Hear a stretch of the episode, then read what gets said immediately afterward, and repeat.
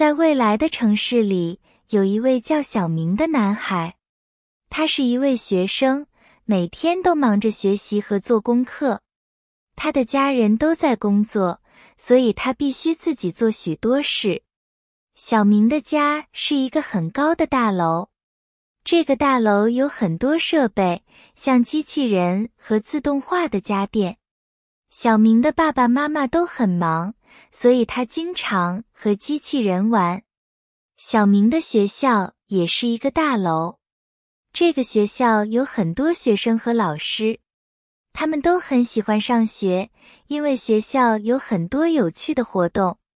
未来的城市是一个很美丽的地方，有很多大楼，车子都不需要驾驶，都可以自动走路。所有的人都有机器人帮忙，生活很方便。小明每天都在这个城市里生活、学习和玩耍。他很喜欢未来的生活，也很期待未来的世界。未来的城市里虽然有很多机器人和科技。但是人们依然需要学习和工作，这是因为只有学习，我们才能更好的理解周围的世界和生活。